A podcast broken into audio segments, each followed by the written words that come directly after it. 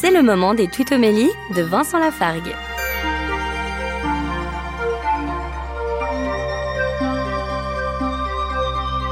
Dans la lettre aux Éphésiens, chapitre 3, verset 17, Paul nous fait cette recommandation que le Christ habite en vos cœurs par la foi.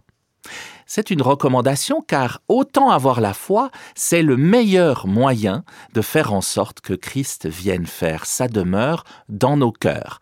Augmentons donc notre foi, Jésus viendra habiter à l'intérieur de nous.